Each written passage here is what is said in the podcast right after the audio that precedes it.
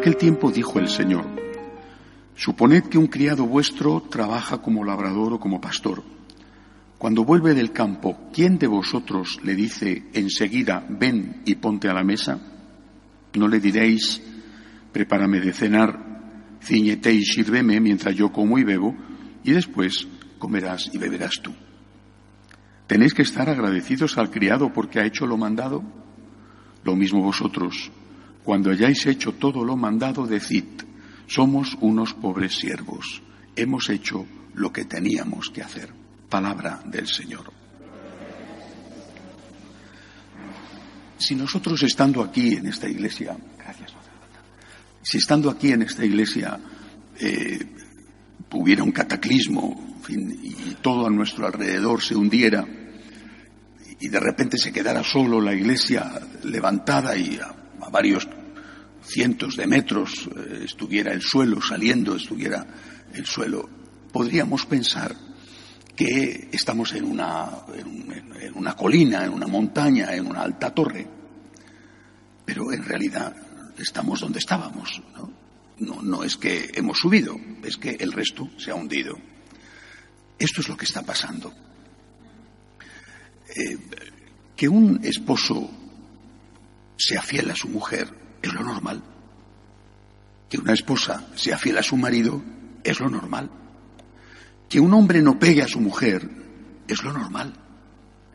Pero como está todo tan deteriorado, pues parece excepcional. Fíjate, ese señor no pega a su mujer. Oh.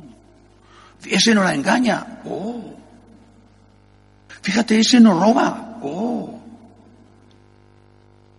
Es que eso es lo normal. Lo normal es, no ser violento, no robar, no mentir. Eso es lo normal. Pero se ha hundido a nuestro alrededor el mundo. Y tiene una, también una repercusión en nosotros. No me refiero solo a la repercusión de la tentación. Oye, si este hace eso, porque yo no, ¿no? Eh, el buen ejemplo es un estímulo y el mal ejemplo también.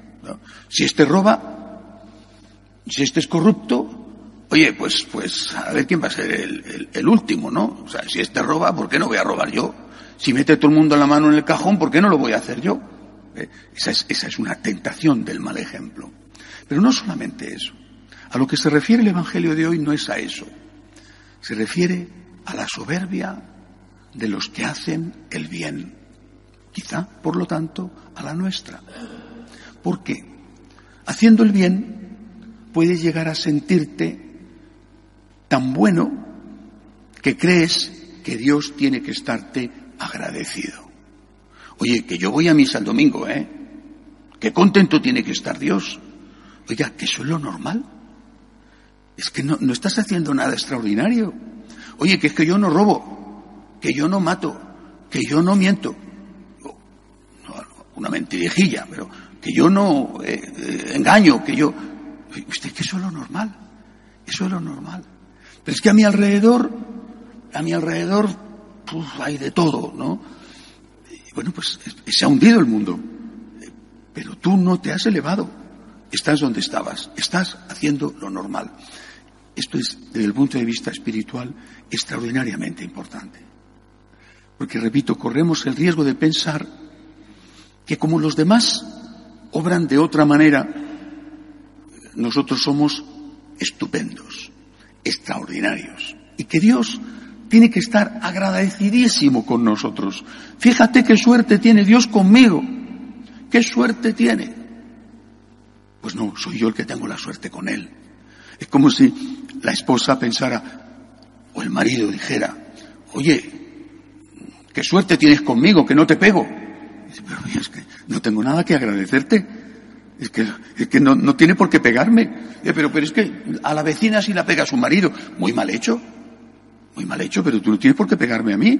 Ni el, ni el vecino a la vecina. esta es una trampa del demonio. Es la trampa de la soberbia de los buenos. Que mirando alrededor, repito, pueden llegar a pensar que Dios tiene una deuda con ellos. Y no es verdad. Primero porque toda obra buena si la hacemos, la hacemos por la gracia de Dios. Claro, colaboramos con esa gracia, pero lo hacemos por la gracia de Dios. Y si, y si nosotros hacemos las cosas buenas por la gracia de Dios, ¿qué tiene Dios que debernos a nosotros? Somos nosotros los que tenemos la deuda con Dios. Los santos, todos, sin excepción, han tenido una marca, una huella, todos sin excepción, siendo muy distintos entre ellos, ¿eh? Pero todos han tenido un signo, la humildad. Todos. Es decir, han hecho cosas extraordinarias, han dado la vida, algunos literalmente con el martirio, otros con la caridad. Han hecho cosas extraordinarias y siempre han tenido la certeza de que eso que hacían era poco o casi nada para lo que Dios merecía. Nunca se han puesto delante de Dios y le han dicho, qué suerte has tenido, ¿eh? Qué suerte has tenido de que yo te esté siguiendo, ¿eh? Qué suerte tienes conmigo y no con este, con el otro, con el otro. Fíjate yo lo bueno que soy. ¿eh? Y tú tendrías que estar dándome las gracias todos los días porque yo vengo a misa. Esta es la trampa de la soberbia. El santo se pone de rodillas delante de Dios diciendo, perdóname Señor, que soy un pecador. Y lo que hago bueno, porque también se ve, vamos, también se ve, lo que hago bueno es gracias a ti. Señor, no me debes nada, yo te lo debo todo. No lo olvidemos nunca esto. De pie, por favor.